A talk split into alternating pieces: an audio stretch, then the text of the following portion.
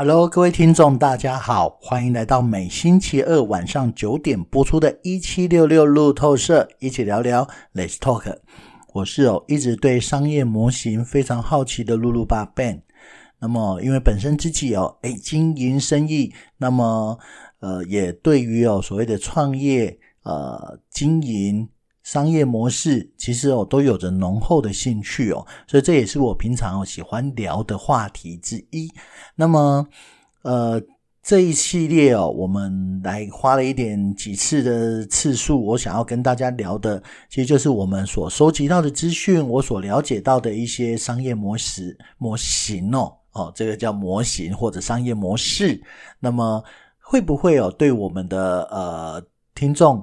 可以产生一些启发的作用。那当然，所有的听众来自五花八门。那当然，甚至是我们有有一些呃不同的呃范围。因此哦，我们在这里哦再去跟大家聊的时候哦，诶，我这边大概是分三个部分，也就是上集第一段的节目，通常聊的比较偏向是呃在商业模式比较偏策略导向的哦，比较偏策略导向的。那么第二段我通常比较聊的是在商业模式当中属于营运导导向，哦，营运导向，也就是诶，我可不可以透过一些营运的模型就可以来达成？哦，不一定是我自己要有呃生产或者是上下游的能力。那第三个部分。就是以收益为主的一种商业模式，好，这是我们大概去聊到的。所以在这一次哦，我们透过一个策略导向的一种模式哦，诶，我来跟大家提一提，这是专攻优势领域哦，比较有趣的一个名称叫分层的专家。好，那么有人说这是分众吗？其实它的意思不太一样哦，不太一样。那么。这里面呢，会谈到的一件事情哦，如果用比较专业的字眼上去谈的话，哇，那分层专家里面哦，谈的是专攻价值链上哦，它特定分层的一个活动，好，所以才会去建立竞争优势的方法。分众当然指的就是啊，这个是我的消费族群，这个是我的呃我们接触的对象，但是分层它指的不是这一件事，是整个供应链当中，诶。特定某一个层级、某一个部分，那这一部分可能是我的强项，我有优势，或者我因为专注在这件事上，我产生了优势，所以这叫分层专家哦。那么刚刚提到的，我们还可以再多补充一点哦。分层专家其实容易脱离价值链才能够独立出来的业务或产业哦，比较容易成立。哦，它可以整个脱离掉的，它不能是少了一个环节。或者是哎呀，我好像一定要前前一个环节、后一个环节都做到，我才能做的业务哦，不太像是这样。所以我举个例子，呃，大家熟悉的手机好了，手机里面有很多的晶片，那么晶片里面哦，当然就会有一些呃，我们讲呃，机体电路。好，那各位大概可以理解，比如说台积电做的是呃晶圆 IC，IC 里面它可能就是独立的一个东西。于是台积电专攻的就是这个 IC 的东西，那么其他机体电路板上面的某一些电容啊、元件，诶，那个就是另外一个单位的。他们只攻 IC 的话，诶，这个就是一种分层的一种概念。在企业所属的分层里哦，它可能是技术、专业或者规模这样的一个项目来跟其他的企业做出差异化，这是关键哦。就像刚刚随口提的台积电。他做做到专业，做到哦，他可以全世界接单，量大到可能利润不高。一般来说，有人都说哦，用一个形容词叫“毛三到四”，哦，就是呃毛利率在三趴到四趴之间哦，很辛苦，但是量大，哦，这个量一大就不得了了。好，所以我们再把基本概念哦多补充一下的话，大概是说这个分层专家是。某个产业的价值链，从上游到下游，这个中间有一部分哦，A 区块把它抓出来，而去专攻特定的业务或功能，这样子的一个做法。而且重要的是要在该这个领域哦，建立竞争优势的一个策略。所以，呃，这种特定业务或功能就是所谓的分层。好，举个例子哦，有一些比较常见的在市售可以看到的，呃，价值链上的某项主业务，比如说我专攻制造，哦，我就是生产商，或者我专攻销售，诶，有人就是一种呃销售，专门做代销这样的行为，那这个当然就会有很细很细了。举例来说，当然就会有人在社群上，社群小编哦，他可能是专攻社群，那么也有一些人也很厉害的是，他们是租场地。可是他们这个场地哦，更厉害的一件事情是，诶，他们可以包所谓的呃所谓的学员招生，哇，那对于一些想要借场地来做活动招学员的单位，诶，这就有一个充足的一种吸引力了。哦，原来你还可以帮我做到这一件事。好，那么这边哦，我们再把它给弄出来。刚刚提到的，有人就是纯粹的场地租借，可是这个分层里面，他已经把它，我们专攻的是提供学员的场地，呵呵，那么有学员的场地，哇，那这个就会，当然服务的面向就不一样。好，那么有些分层专家不一定是说只制制造或销售啦，他有可能是专攻某一个产品，负责特定功能的零件。这其实，在我们的市场上哦，应该也不罕见。比如说电脑产业，中央处理器 CPU 哦，那它这就是一件事了。记忆体，哎，一件事；硬碟，一件事；作业系统软体，哎，也是一件事；主机也是应用软体啊。我们就讲软硬体都是。它只要有专攻的，那么就有可能哦，在这里面去分出来。比如说，我们说 CPU 哦，Intel，大家熟悉它就是中央处理器。它做这个做到专精做到好，那也有一个叫 Windows Microsoft 的哦，也就是它专攻这个作业系统。那各位，这个就是在电脑业界的主要的分层。这件事脱离了他们，诶，有点尴尬，因为他们这个做得太好了，很难被取代。好，那么包含哦成本上也好，包含效能上也好，就是做到很好，不好被取代，所以他们可以站得稳，站得住脚。所以，呃，分层专家指那些专攻价值链、价值链当中特定业务或产业内特定功能这样子的一个过程哦。所以这样子的一个状况哦，其实呃就会比较有趣一点。而这主要是波士顿顾问集团哦曾经去提出来的，为了重新建立现有价值链，提高生产力哦，那么或者用来构思提供新价值的机制。这个所提出的架构，从解构里面的其中一环，所以提出这样的商业模式，各位不是在请大家去思考，那我要特地的去做什么样设厂生产什么，也不是，而是在我们的某个业界当中，我们自己的产业，我有没有办法把这里面哦抽丝剥茧，先进行解构，解开一项一项，抽到最细了，剥到最细了，有没有哪一个区块？是我可以来去做运作的，哦，做运作，其实这就是我们说在呃抽丝剥茧当中哦，它可能就会被解构到很细。好，那么台湾哦，我们大家比较熟悉红海科技哦，红海太出名了哦。那么其实他们其就是在专门做什么？呃，精密工业为核心的企业集团哦。所以他们所发展的是电子产品的代工生产，记住是电子产品，不是电子产品他们不玩。好，那么所以全球各地的电子通讯设备大厂，诶，这都是红海的客户啊。好，但是不会有脚踏车跑去找他生产。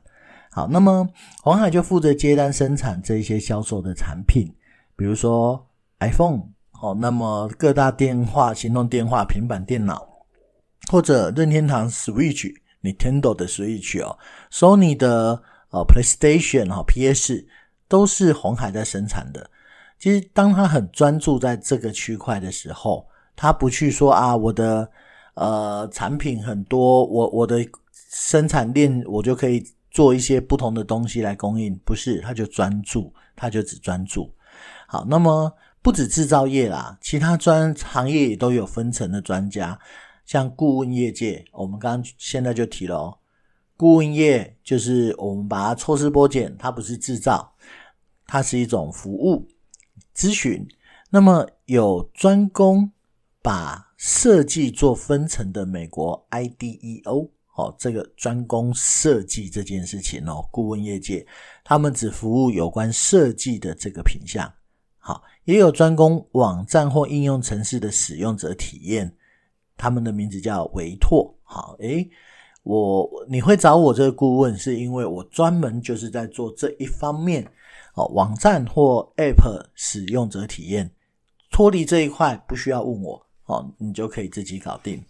好，所以这个其实就是我们在说的一种分层专注，每一件事抽丝剥茧，其实都还是可以拉出一个很细很细的一件事情，好，然后去专注的做好它，这是分层的一种概念。所以分层哦，嗯，需要成立的条件，呃，我们刚刚提到。第一个，它要可以脱离价值链的分层，而且具备一定的量体。呃，电脑里面整个电脑组装是一件事，可是当我把里面的 Intel CPU 抓出来，每一台电脑都要一个 CPU，哇，那随着量体增加，就会越做越大。好，那么比如说有个脚踏车叫岛野的，他们专这个这间岛野的脚那个产品哦，大家不一定知道。因为它主要就是自行车零件跟吊具制造，以自行车零件哦，它可以说是自行车业界的 Intel。为什么？因为重要的就是变速系统。哇，他们在运动自行车用的零件哦，诶，全球八成的市占率，这个遥遥领先同业。就是他们这方面做得很好，做得精致，做得像刹车跟变速功能哦，做得非常。精致的呃专攻零件的分层专家，他们只做好这件事，这就很重要了。所以这个要有量体，他们可以做到全世界。那么另外，他们哦对于呃分层这样的一个概念也都清楚，那独立把它给抓出来，那这个量体就会很大。第二件事情哦，分层专家要成立的条件，不要只是用劳务去取代你们的优势。也就是要做这件事情，是不是有竞争的优势可以出现呢？好，所以呃，分层专家不仅要能够专攻该分层的领域去推动业务发展，还要对这一个同一个分层其他企业创造的是竞争优势。不断的提到 Intel 是一件事情哦，做记忆体的是一件事，那么主业，比如说好，电脑里面的业，呃，我们讲。作业系统，好好，差点讲不出来哦。诶，那么自行车零件，诶，这个都是一个非常重要的呃技术能力。好，这个就可以让确定的就是他们哦，因为有这样的技术能力，别人没有，所以他们就可以在这里面保持一个优势。那这个优势可以不断的扩大，好，不断的扩大，不会成也优势，败也优势。不要以为优势可以一直保存住，这个是非常重要的优，哦因为呃，具备高度技术能力跟专业和能够保持竞争力，这是两回事。我有这样的技术，可是我没有在进化，完蛋了，人家进化比我们快，那会怀疑，就是别人可能就会取代我们，因为技术是会不断的精进的哦。到底是更精致，到底是更精密，到底是更具产值，到底是更缩短缩小成本，这些通通都是呃在分层里面哦，可能都需要去注意的一件事。但也因为这样，其实它有很多可发挥的空间。所以哦，各位聊到这里哦，大致上就可以想想，我所在的领域当中有没有机会让它更专注的分层。而这个分层可能就是我们去拓展呃我们的业务量的一种思考。好，那这个可以聊聊看，可以想想看。那如果现在这个思考之下有点时间，那不妨哦到一七六六的官网哦 去关注一下我们的主持人介绍，里面哦找到路霸路透社里面会看到有一个 QR code，不妨帮我们点选一下，呃，请 Ben 喝杯咖啡。那么。我们在分享这些商业模式哦，诶，可能就可以分享得更愉快。呃，提醒的 可以让大家诶，呃，打赏一下，那 Ben 就可以更开心的为大家服务，好吗？那锁定第二阶段，我们待会再回来聊喽。待会见，拜拜。Hello，欢迎各位听众回到第二阶段一七六六路透社，一起聊聊 Let's Talk。我是哦。一直在研究商业模型的露露巴 Ben，那么 刚刚好稍微有提到，我们有不同不同的一个呃导向的商业模式。那么有一些商业模式，其实听到了会觉得倍感熟悉，好倍感熟悉。那么呃，我们也就在跟大家诶多一点聊聊，好多一点聊聊。那么这个接下来我会跟大家聊一个接单生产这样的一个概念。其实很多人都熟悉啊，不就到字面上去了解叫接单生产吗？不过当然还是会有一个小小重点会出现，它有一个描述哦。我们希望是用独家的机制销售差异化的特制品，OK？哦，就是接单生产不稀奇，但重点是你得有让人家觉得想要特别下单接单生产的一个机制，不然的话就会发现。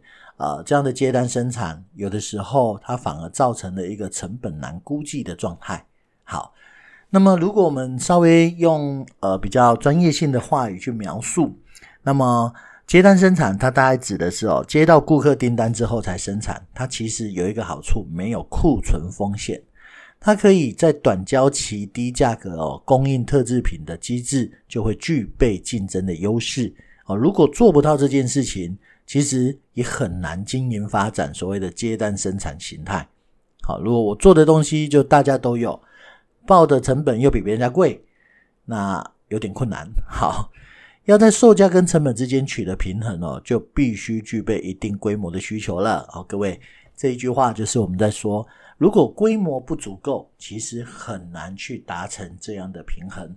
好，所以我们来聊聊哦，基本概念。接单生产当然就是指接到顾客订单之后才生产的商业模式，基本上不难理解。那么其中最具代表性呢、我们其实有很多的案例啊，比如说汽车或电子设备的大厂研发，哦，那么丰像丰田汽车哦，光是在日本就供应商就有包括爱新电机、电重，就有两百一十九家的企业哦，也就是它需要什么，哦，丰田、Toyota。它需要些什么东西？比如说，我现在是需要引擎的某个特定零件，那我就去下单。好，我是需要的是车子的传动轴特定零件，那我就去下单。好，那么下单之后就会送，就一定的时间之内送到。那这样它就不用库存了一大仓库的一些零件，然后进行组装。所以供应商企业哦，供应商哦会先接到制造商的下单。哦供应商就会先知道接到制造商的下单，可这个名词就要说得很清楚。我是呃要提供某个特定零件的制造商，但是在这个时候我的角度叫供应商哦。那么现在这个单另外一个单位，比如说 Toyota，它是汽车的制造商，可是他这时候要跟我买东西，他就变成是一个购买人。好，所以在这里我们把。几个容易混淆的概念哦，提一下供应商。可是这个时候，供应商他可能是有生产制造能力的。那么现在讲到的呃制造商，其实他是在针对一般民用的商品，可能针对其他的服务在做制造的行为。可是这时候他需要有人供应他东西。好，所以当他接到下单了，才去承揽从零件研发到生产的一连串业务哦。当然，刚刚提到没有库存，但呃，这是一件事情，但它会呃有别于它可能不见得是所谓的客制化哦哦，这个东西做出来，这是我们的东西，这是我们的差异点，它等于是有一个独家的机制哦，去缩短制品的交期，或者是降低成本，或者提高质感这样的一些额外的价值，才有办法胜过大量接单所带来的成本竞争优势。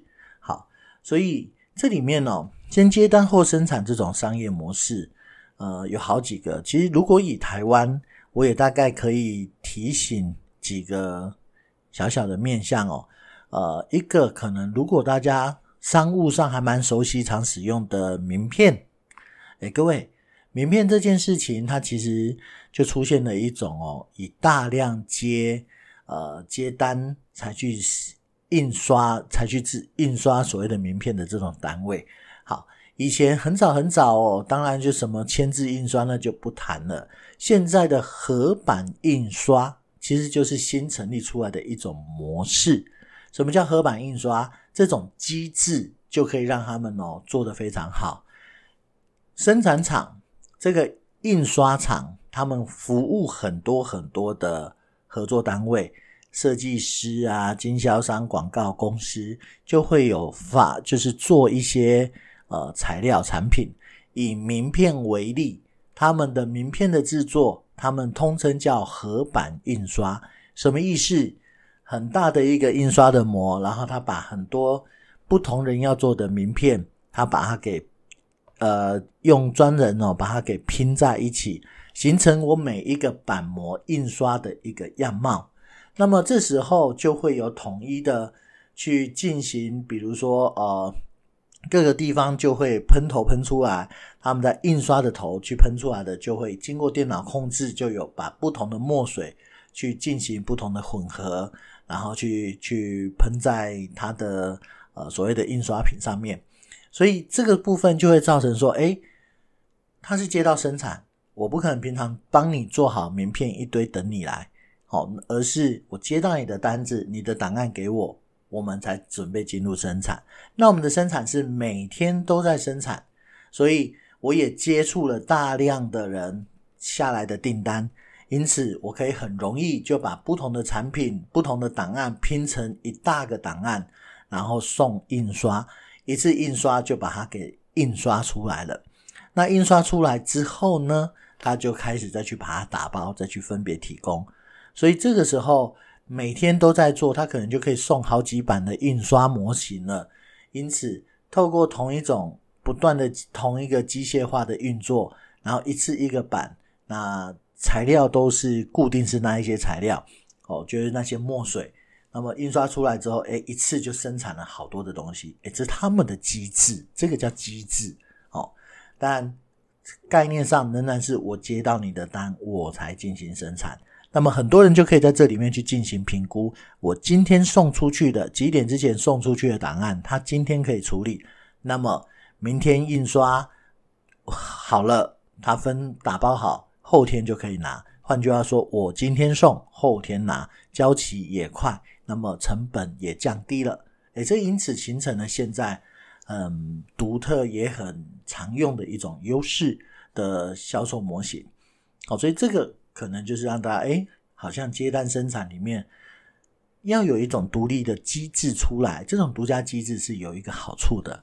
好，我再聊聊一个呃，在这个过程当中哦，我们呃。我很熟悉，也可能跟各位听众说过的，就是我的前东家龙江国际。龙江国际在做的是呃系统家具板材，好，系统家具板材。那么每天哦，如果我们先说他们主要的生产是生产系统家具板材的一个木板板料，好，各位大概很难去理解。我们举个例子。一般如果我们在路上走在大街小巷，看到有一些叫系统家具，有一些比较大的品牌，比如说欧德系统家具、三商美孚系统家具，诶，这个都是我们所谓的门市。我走入门市，我就可以去进行为我家的某一些橱柜啊、柜体啊去做一个下单。那所谓的设计师就会去协助你家里的需求是什么样，他要怎么做。因此哦，好，他们就可以去协助设计出来哦。你的柜体要上柜，要是一个衣柜，那它是什么样？它要选什么样的板子，选什么样的颜色？好，这是设计师服务。接下来，设计师把这些资料送到中间的工厂加工厂，加工厂就拿着所谓的大板子哦，这个板子很大，两米八的高，两米一的宽。好拿着大板子去进行裁切的动作，把板子做好切割，挖好打好洞，那么他就可以去把它拼，把一个柜子去拆解。大家可以想象嘛，一个柜体它可能上面有一块顶板，左右两边有侧板，背后有背板，中间有夹层一层一层的隔板，好，那么就有这些板子，前面有两片门，两片门上面要安装什么把手，那么因为要安装隔板，所以要打洞，会放有一个螺丝，这个螺丝是可以让层板放上去不会掉。诶，其实他就把柜体做了这样的拆解，那拆解之后。它就变成是呃，到加工厂那边，它就针对上板子的材料尺寸、侧板两片侧板的尺寸，那要挖什么沟，可以插一个板子变底板，好，都把它拆出来，打包好，直接送到住家去把，把由专人再去把这些给组装起来，没有错，是很像各位可能在一些呃大卖场买到的，诶，小柜体自己 DIY 的概念逻辑，就像这样。那问题来了。板材从哪里来？就是我刚刚提到龙江这种公司，大公司在生产。那么在生产的时候，它其实就会出现一件事，呃，所有的加工厂买到的材料就会是正反两面都已经有贴上一个，就是大家感觉到系统板材表面的有点硬的，呃，有点硬的感觉的那种啊，也有木头花纹的那种色系的板料。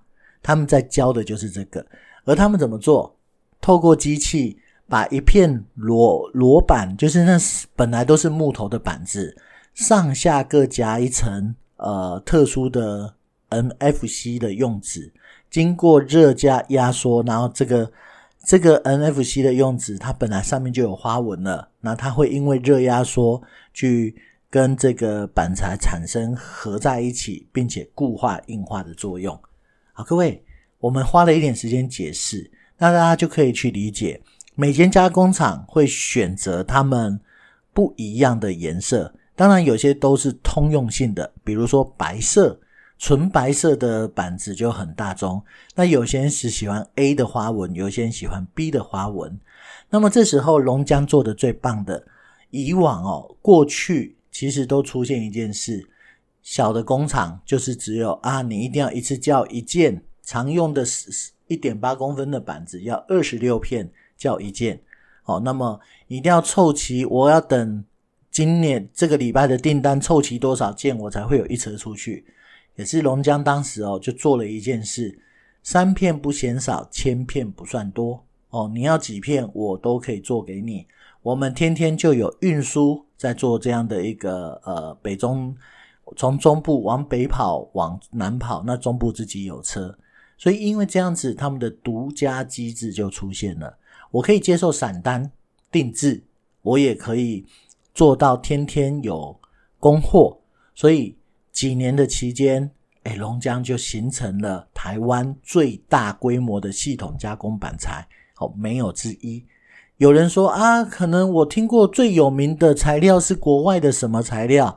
那个叫品牌有名，可是，在台湾最大的供应商，其实呃有一点概念，就是主角是这些加工厂，是这一些门市商。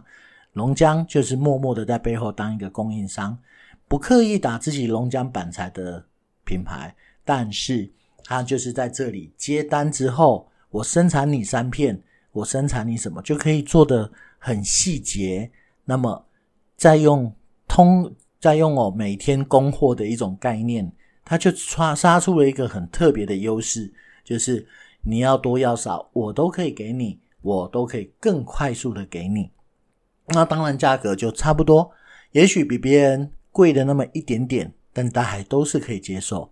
于是，在几年的期间，成为了诶台湾最大规模的系统板材供应商。还是提醒那一句，没有之一。家里如果有板材、有板料，其实说应该有大约有好几个颜色哦，都是出自于呃龙江这间公司。好，所以这是我们说，诶，像这样这样子的一种接单模式，重要的是那个机制有没有办法拉拉出来哦，而不是说啊大家都能做啊，我也在做，然后我没有独立的机制，就会发现。做不起来，因为聚不成规模量，所以我想啊，接单生产的成立条件也也有啊，至少要具备产品研发及生产能力啊。我们要能够这样的供应，那么至少我就要能够生产，然后可以不断的有研发，比如说龙江那时候做到版面上还有抗菌除霉功能，呃，远超过其他材料商。其他板材商就是一个板子啊，龙江的板子同样的花色不呃花色出去，本来这是花色我喜欢，诶，结果还收到哦，版面上还可以抗菌除霉，诶，这就厉害啦。后面哦，可能还有更好的一些发展。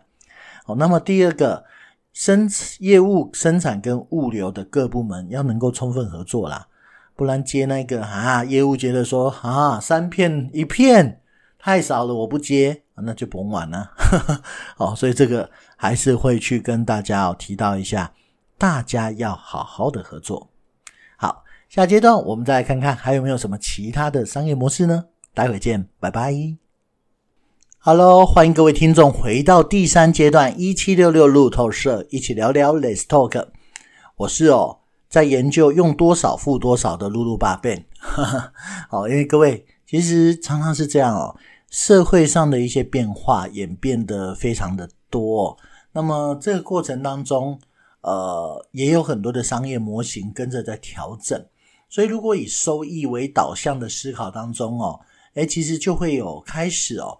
越来越贴心，越来越细致了，越来越精致化。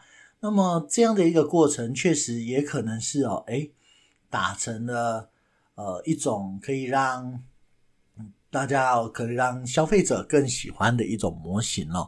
所以聊聊一个叫做以量计价，用多少付多少这样的一个概念。那么这对消费者当然心理上就有一种概念思考，诶，这才合理嘛。我可以每一个单位变得少一点，贵一点点是可以的啊，反正我用多用多少我就算多少，哎，这个就会变成是呃有一些这样的思考主流进来。好，所以我们如果好好的去说，呃，以量计价，付费金额。它会以使用的时间长短或用量多寡来决定哦。有两种计价单位不同了，一种叫数量，一种叫时时长哦。因为它都有可能去达成这样子的可能性。那么使用时间或者用量必须可以量化成数字哦，量化成数字。如果它没有办法变数字，那其实也很难去衡量这一个基准点。那么无法管控客顾客的用量，所以。不好去预测收益，这是一个最大的尴尬。呃，一般来说，用多少这件事哦，用多少付多少，它如果没有一定的规模，那也容易造成有些单位真的是不好呃生存，好不好生存哦，包含被准备的呃库存也难掌控。好，那么这个是一个过程哦，它需要很长一段时间的统计。才会知道，诶，我这样的模型大致上是怎么样？有没有淡季旺季？好，有没有什么概念？那么，当然，如果很多东西可以概牵涉到这件事啊，用多少啊，我买多少，我当然就是用多我才会去买多少。不过这个就有一些呃其他的条件呐，哈。以以量计价，当然是产品或服务以指定时间之内哦，它的使用时间或用量来计算。好，那么。这个这种模式哦，比如说电话费，大家就非常的熟悉。我还印象当中，最早最早，呃，确实是有一些电信公司，几大的几家大家的电信公司哦，一开始都是以分计费。好，那么呃，我们说在电话费其实就有几个年代的过程。最早其实电话费就一直都是以量计费的这样概念。最早最早只有座座座机，好，那个电话要叫座机，好，那么电话它有一个基本要付的基本费，然后接下来一通电话再依照它的时间去计算，打长途啊当然就更贵，后来变成是手机，手机也开始哦，最基本的计计计量哦，诶，它就变成是呃会有。那个叫也是以分钟计费，基本费一定要收，但是就会有一个以分计费的概念，好，就一分钟几块钱。那么也许大家不容易理解，最早最早我记得还有一分钟到九块六的时代，一分钟九块六，Ben 经历过，好，Ben 经历过，好，那么就直接打你，你只要播出一通，你的费用就是九块六，哦，我嘞。至少啦，哈，那这个时候打电话就很贵啦。好，那么所以这里面当然电话就是一个大家最容易理解以量计价的这样的一个过程。好，那么当然啦，它会呃主要用量的特色是服务的使用时间或用量来设定固定金额的费用，所以它有一个价格透明的特色。第二个可以基本使用费用来搭配运用，比如说它会有定额的收益来源，我就不管你用多用少，我一定至少。要用要收你这么多钱，好，比如说现在电话费就很常见，固定月租费可能是三九九、五九八哦，现在很常见。那么它包你多少的使用量，你只要打超过往上再去加，所以它会有它的基本收益，这一件是好事情。好，所以理论上它是一个公开透明的商业模式，也就是它贴近消费者的心理。那么。对企业而言，其实反而就辛苦，因为服务用量是掌握在顾客手中的，所以他很难预估他事业的收益表现。所以，其实我们 就是会看到有些企业服务哦，像智慧型手机那样，设定一个固定额度的基本费了，而这个基本费就会是我至少可以赚多少，超出额度的部分再用量计价，这样会比较安全。所以，各位，如果我们要说的话，呃，几个常见的模型，各位不知道有没有去吃吃过素食的自助餐？素食的，好，我先不提那个，我先不提呃一般的荤食自助餐。荤食自助餐常常有一件事情是，算结账的人在看，看的就是，诶，他你叫了多少？这个大概是一份哦，这个大概要算两份啊，收多少？这由全部是自由行政。但是素食自助餐比较有趣的。它都是用重量来计算哦。如果有吃过的话，是夹菜夹一夹夹一夹啊。有一些常吃的人就清楚，他只夹菜不捞汤汁哦，因为汤汁很重。那么它会有固定的金额，所以换句话说，你的盘子越满越重，那当然付的费用就越高。标准的使用者计价。那但是因为这样的形态哦，加上它有白饭的供应，所以它就会有一个，比如说我最少要收你三十块。好，基就是基本基本费用三十块，你不到基本费用三十块的，我也得要算你三十块，因为盘子啊、碗这些餐具一件事情，你占了我的地方。第二、第三个，你还要我还会供应白饭。好，那所以这个三十块是一个最再怎么样，可能就有些餐厅素食自助餐会有定，好，不一定。好，那么这是一种大家一可能就熟悉的方式了。好，那么。有另外一种模式哦，其实就是现在很流行的停车场。好，停车场，停车场它也不管你，就是它现在可能不一定有人服务，很多停车场就一台机器在那里，然后呃格子就在那边，于是你进去，你停多久的时长，他就算你多少钱。那么停车场大概是比较能够统一计算得到它的上限，也就是上限叫什么？呃，讲一个叫超级理想值，二十四小时这个格子随时都有车子停着哦，所以它的上限大概可以多少？不会超过这里，因为我说格子停满，停一个月，大致上最多就是这样的收益。好，那他他必须去负担，用机器去负担呃收款的这一件事情，所以这个也是一个非常简便的用量计价的一种。方式，好，用量计价的一种方式，各位可以思考看看，还有什么是类似这一种用量计价的呢？好，用量计价的方式呢？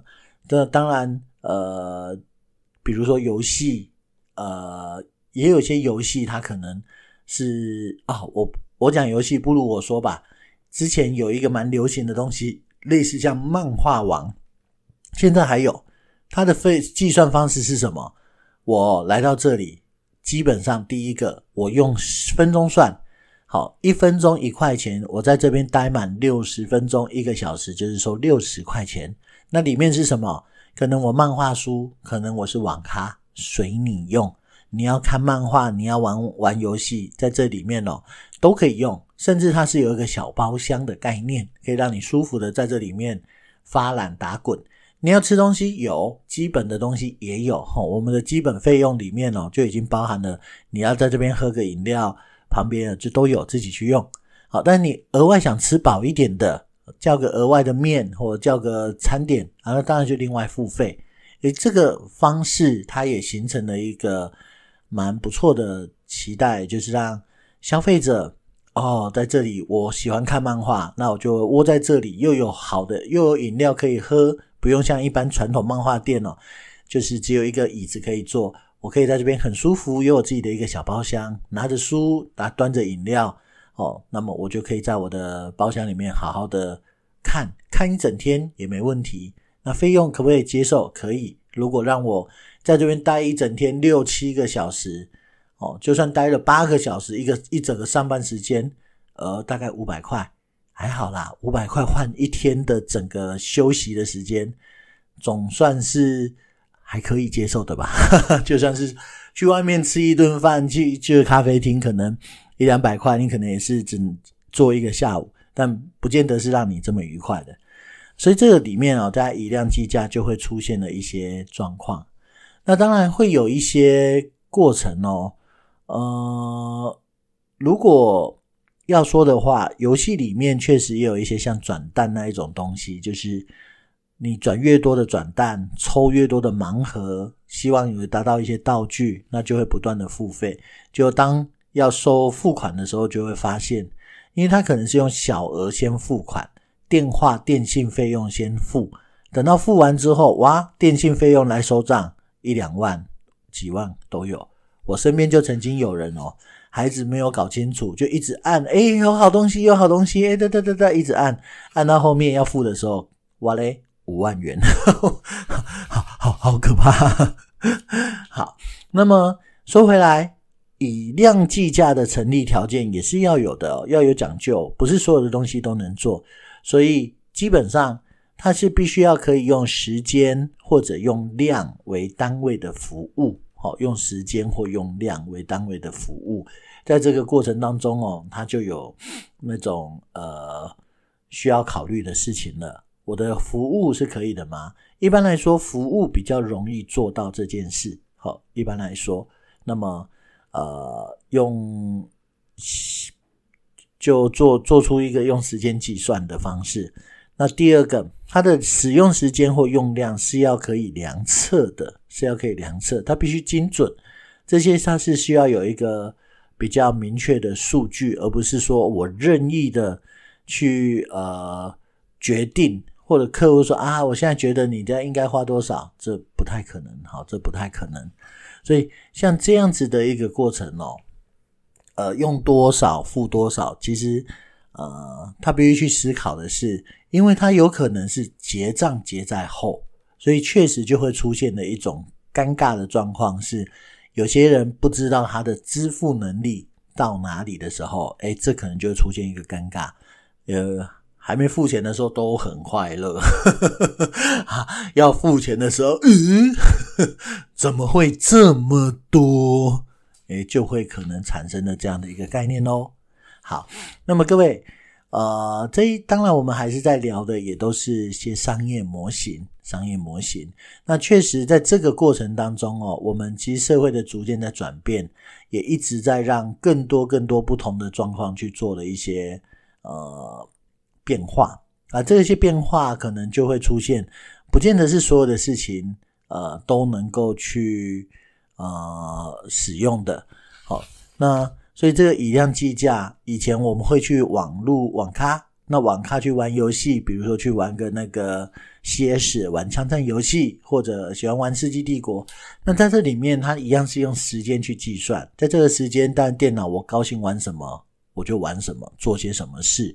这些都是以量计价的一种概念，所以呃，我就记得有一个经呃曾经出现过一个题目哦，曾经就有人在那种呃游戏里面就问了，听到这个声音，你会觉得它在什么地方呢？有一句话叫“时间快到喽，时间快到喽”，诶，一听网咖里面的声音，好，这个也会激起我们的回忆啦，哈。那么各位可以思考看看今天所提到的哦，到底我们的分层专家、我们的接单生产及以量制价，其实都有一点点的相同的概念存在，也就是锁定集中，而且用多少付多少的概念。好，刚刚提到的接单生产也是有那一种，我是依据量，你有下单我才用，它的概念有一点点原理呃类同，所以各位可以思考看看，有没有我的商业模型，我其实可以在这里面做一些发展，而让我们的思考，让我们的商业模型成立呢，好不好？那么。呃，当然前面已经有提到了，诶，也欢迎到主持人页面里面，哦，帮为我们的主持人打赏，喜欢哪一个主持人就为哪个主持人打赏，就这么简单。好，那么下来请就继续锁定我们每星期二晚上九点播出的一七六六路透社，一起聊聊 Let's Talk 喽，拜拜，下次见，拜拜。